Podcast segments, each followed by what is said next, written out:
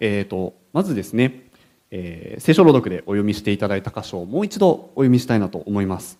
週報に載っておりますのでマタイによる福音書26章の27節と28節ですね。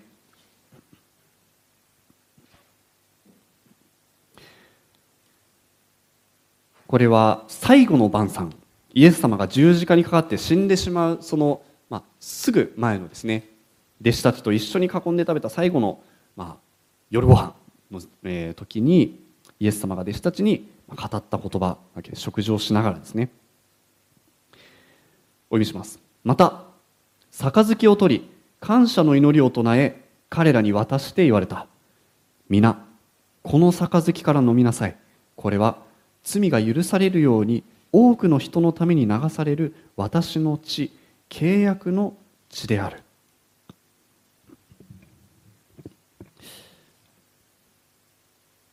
この「私の血を飲みなさい」っていう言葉がやっぱりちょっと怖い言葉でもあると思うんですよね。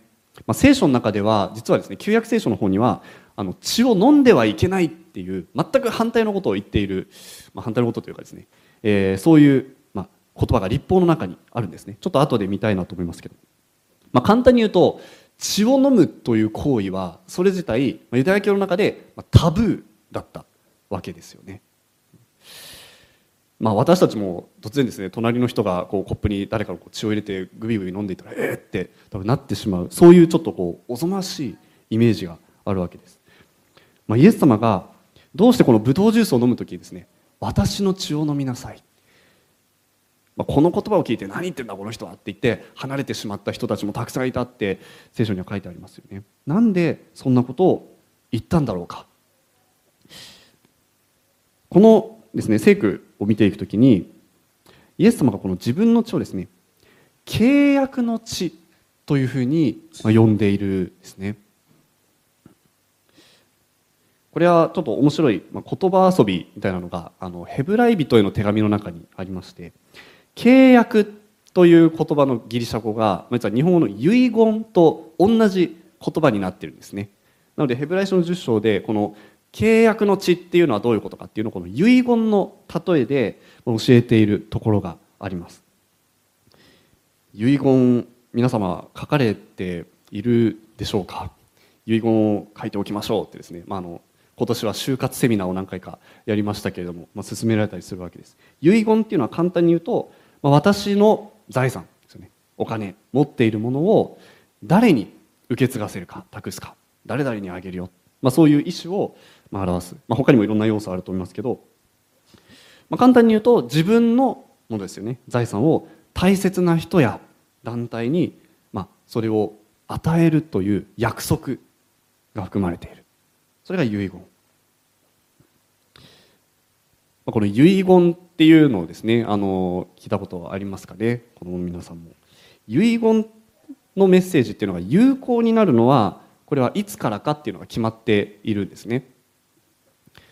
例えば私が、えー、私が持っている全財産をじゃあ私が死んだら誰々に100%全部あげます。ってですね、えー、誰かいるかな？はい。しおん君に私の財産は100%あげます。っていうふうに遺言を書いたとします。実際にそれを受け取ることができるのはいつだと思いますか？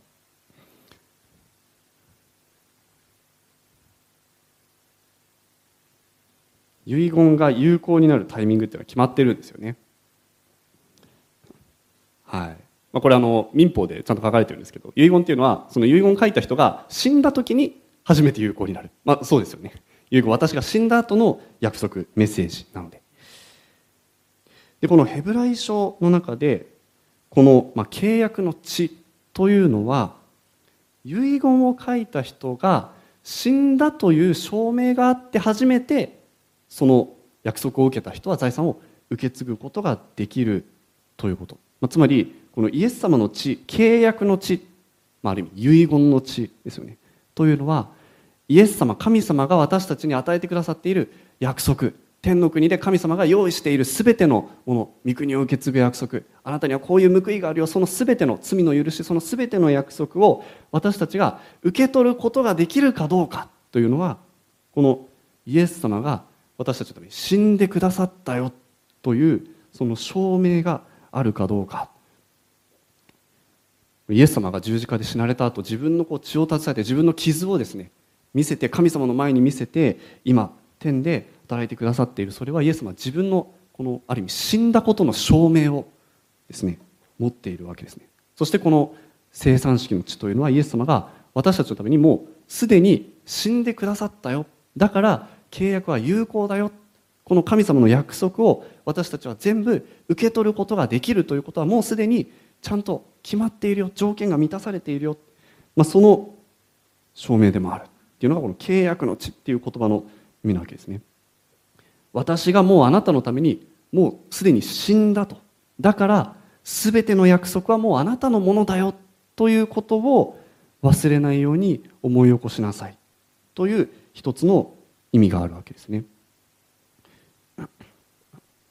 まあ、だとしてですねそうなのだとしてなぜイエス・キリストが死ぬ必要があって血を流す必要があってそして私たちがその血を飲むですね血をいただくその必要があるのかということに、まあ、2つの理由があるちょっとそれを話できたらと思います。イエス様の血は2つのことをしてくれる。あるいは私たちがイエス様の血を飲む時に2つのことが起こるわけですね。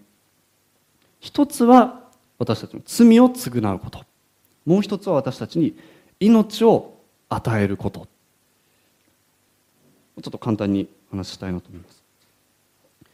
罪を償うですね。まあこえーまあ、血を飲むって怖いよねっていう話をしましたけども、まあ、例えば血がですねこの辺で流れててここの辺がですね、えー、わーっと血まみれになってたとしたら多分怖っと思うはずなんですよね。なぜ血を見ると怖いと感じるのか。ちょっとですねあの聖書一箇所開きたいと思います。レビ記の17章11節。レビ記17章の11節。まあ、短い言葉なので聞いてくださるだけでも大丈夫です。レビ記の17章の11節。聖書は血血液というものにどういう意味があるのかですね。レビ記17章の11節。お願いします。最初のところだけですね。生き物の命は血の中にあるからである。血というのは私たちの命の象徴血の中に命があると聖書は言うんですね。誰かが血を流していたらなぜ怖いのか不安になるのかなぜからそれは血の中に命があるから血が流れてしまうということはその人の命がなくなってしまう命が失われてしまうのではないか。その人が死んでしまうんじゃないか。だから怖い。そして命っていうのは一度失われて奪われてしまったら戻らない。今日ですね牧師はなぜ眼鏡をしてないんだろうか。ってちょっと思われた方がいるかもしれないんですが。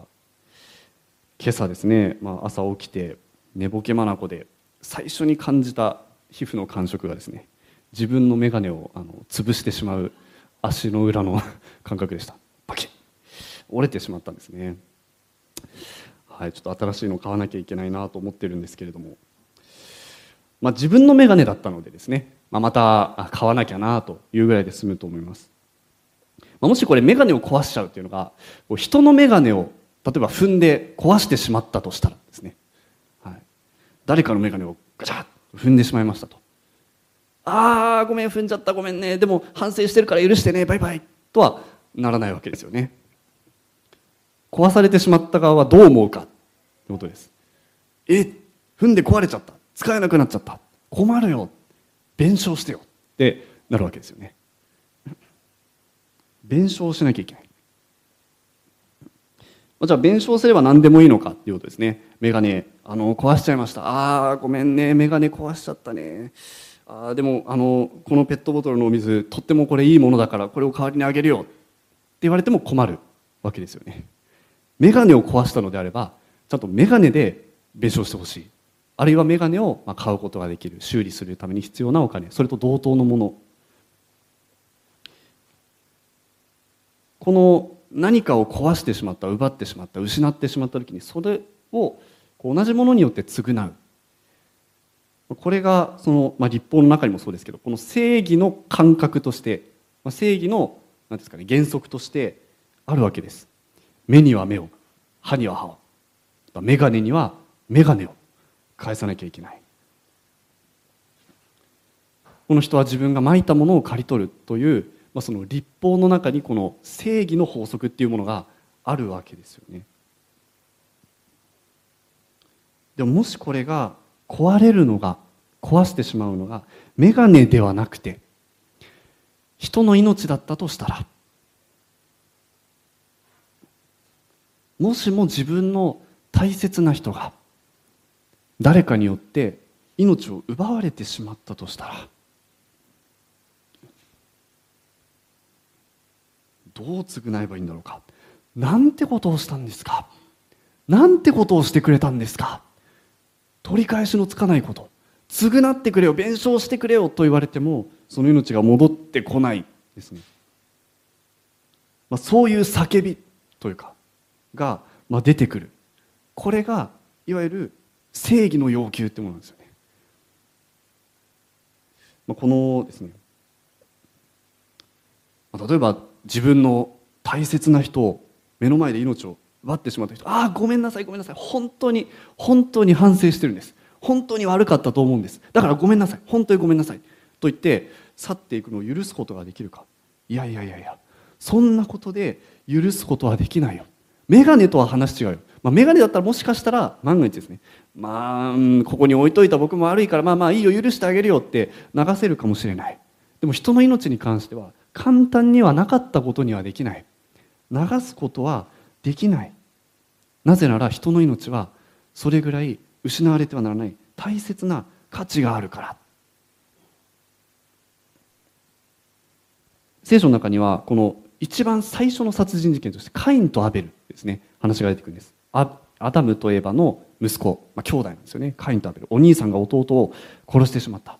ちょっと聖書を開いてたいと思います。創世紀の2章。あ間違えました。4章。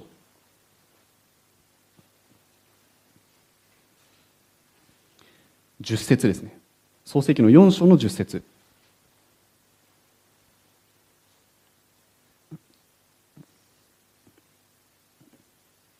お兄さんのカインは弟のアベルのことはまあムカついて殺してしまうわけですね。石でガン。その後に神様がカインのところにやってきてお前の弟はどこ行ったのか知りません。でも神様は全部知ってるのでカインに言うわけです。10節ですね。主は言われた。何ということをしたのか。お前の弟の血が土の中から私に向かって叫んでいる。っていうんですね。この弟の血が叫んでいる。カインがしてしまったこと。大切なアダムとエヴァにとってもそして神様にとっても大切な大切なこのアベルの命を奪ってしまったその罪についてカインに向かってですね神様は何ということをしたんだ？でアベルの血が叫んでいるってわけです。アベルの血が流されているわけですそこに。一体それは何を叫んでいるのか？それは償えっていう叫びなわけですよね。なぜあなたはそんなことをしたのか？償え。なんで眼鏡壊しちゃったの？ちゃんと弁償してよ。それとは全くですね、えーまあ、違うレベルでこの血の叫びっていうのがあるわけです。あなたは私のアベルの命を奪った。なんてことをしてくれたのか。あなたはそれを償わなければならない。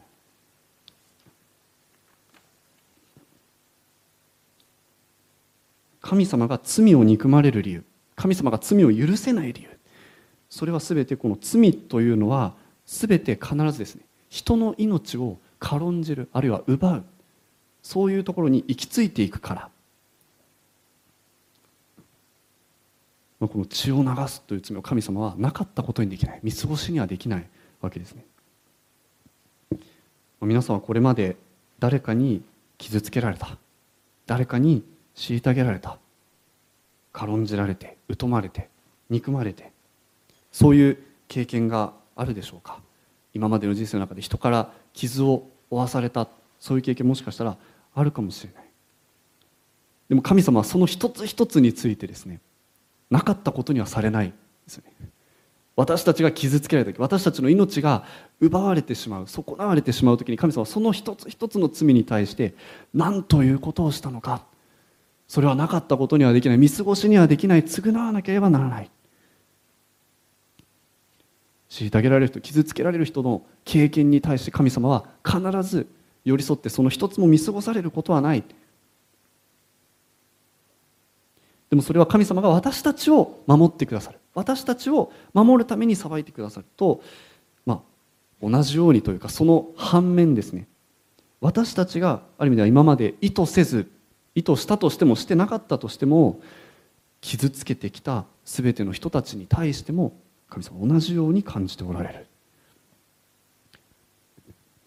私たちは言葉によってあるいは力によって何かもっとですね、えー、なんていうんですかね、えー、直接的でない方法によって他の人を見過ごしにしてきた軽んじてきた誰かを傷つけてきたその一つ一つについて神様は何ということをしたのか。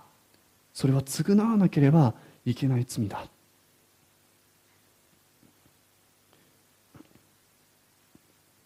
神様はカインに何と言われたでしょうか？弟の血が叫んでいる。あなたは弟の血を流したから今度はあなたの血が流されなきゃいけない。それが正義の要求だった立法の要求だった。神様はその場でカインお前は弟を殺した罪を償えお前はそこで自分の血を流せと。言われたのか？ここで複雑なのは神様は罪人であったカインのことも愛しておられたっていうことなんですよね。神様はここでカインを憐れんで罪を見逃した許した。むしろカインが他の人から殺されないように神様守ったって書いてある。でもそれはアベルが殺されたことがどうでもよかったから。別にアベルがまあねそういうこともあるよね。大丈夫大丈夫。これはもうなかったことにしとくからっていうことではないわけですよね。その罪の責任は私が負って責任を負って償うから。関与私があなたの代わりに血を流すから。あなたは生きなさい。神様関与を憐れんだ。罪人が許されるためには血が流されなければいけない。聖書はわけです。私たちの血が流されないためにキリストは血を流された。この血はあなたの許しのためにあなたの罪を償うための血だ。だから飲みなさい。それが一つ目のこの意味血を飲む意味。私たちの罪を償ってくれる。でも最後ちょっと短くですね。それよりももっと大きな意味がこのキリストの血を飲むということには含まれています。ちょっと一箇所ですね。創世紀の9章開きたいと思います。ノアの洪水の後の話。創世紀の9章ですね。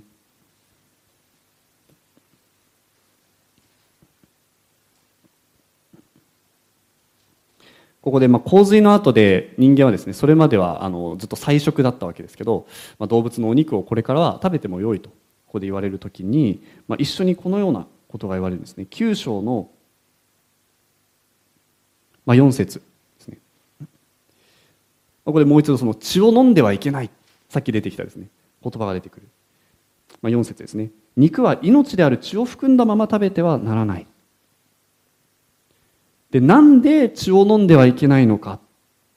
ということ。それは血の中に命があるから。じゃあなんでそのですね命がはあうちにある血を飲んではいけないのか、まあ、その理由がこの5節以降のところで書かれるわけです。あなたたちはお互いの血を流してはいけないというわけですね。それについて私は償いを要求するご説ですね。人間同士が殺し合うならばその殺人者から私はその償いを要求するよ。で6節なぜそんなことを言われるか。6節人の血を流すものは人によって自分の血を流される。人は神にかたどって作られたからだ。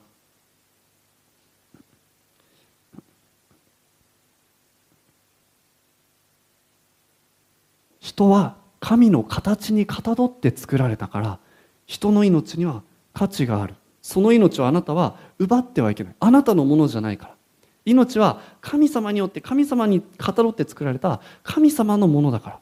でそれを動物についても同じなわけですね。動物の血を飲んじゃいけない。自分の食欲を満たすためにですね。人間がですね自分たちは動物を好き勝手殺していいんだと勘違いしないように。動物の命はあなたのものではない。命は神様のものだ。だからそれを肉を食べる時にも血は神様に返さなきゃいけない。あなたは動物の命ですらあなたのものではないから好き勝手してはいけない。ましてや神の形に作られた人の命をあなたは好き勝手に扱うことはできない。それはあなたのものじゃない。しかも神様はですね。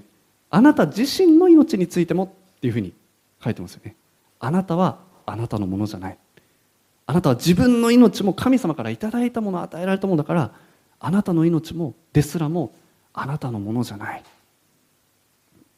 大切な価値ある命をあなたは自分が神様であるかのように振る舞って好き勝手にしてはいけないと神様は言われているにもかかわらずだから命が含まれている血を飲んじゃいけないと動物のものであれ人のものであれ飲んではいけないと言われているのにもかかわらず神様は自分の命についてはイエス様はですね自分の命については私の血を飲みなさいって言うんですよね。動物の命はあなたのものじゃない。人の命もあなたのものじゃない。自分の命ですらあなたのものではない。全て命を与えるのは神様だ。しかし神様は言うわけです。私の命は全てあなたのものだ。だから飲みなさい。イエス様は文字通り自分の命は全てあなたのために私は捧げる全部あなたのものだ。私が持っているものは全部あなたのものだからそれを思い出すために私の血を飲みなさい。私の命をあなたはいつでも受けることができるから私は自分の命をあなたのためにいつでも捧げるから私の命はあなたのものだ。だから飲みなさい。血を飲む時イエス様の血を表す武道酒を飲む時私たちは神様から新しく命を受ける。そのことを表しているです。イエス様は今日言います。私はあなたたちのために死んだ。それだけじゃなくて私が持っているもの私の命の全てはあなたのものではあなたのために与えられている。だからそれを飲みなさい。私が精霊によって与える命をあなたは受けなさい。私たちはそれを飲む時に私たちは精霊を受ける時にそれ私たちを内側から作り変えて神様の子供として神様の子供だから神様に似たものとして私たちを作り変えていく。たとえ外なる人自分の肉体がどんどんどんどん衰えていっていずれ死んでしまうとしてもあなたのうちに私が与える命は日々新しくされていく。日々新たになって決して滅びることはないよ。その約束をですね今日生産式ブドウ酒を飲む時にブドウジュースを飲む時にぜひ覚えていただきたいなと思います。イエス様の血を飲む時これはあなたの罪が償われるために私が流した血だよ。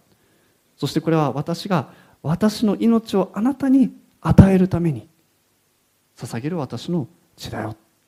そしてこの血によってあなたは私の子供である。神様の子供だから全て私が約束している天に用意しているあなたのために備えている全てのものはあなたのものだよ。もうすでに血は流されているから全てあなたは受け取ることができるんだ。その約束ですね。今日は思い起こして感謝して生産式を過ごしていくことができればと思います。このメディアはオーディオバースの提供でお送りしました。オーディオバースでは福音を広めるためにお説教やセミナーなどの音声映像の無料配信を行っています。詳しくは http://www.audioverse.org へアクセスしてください。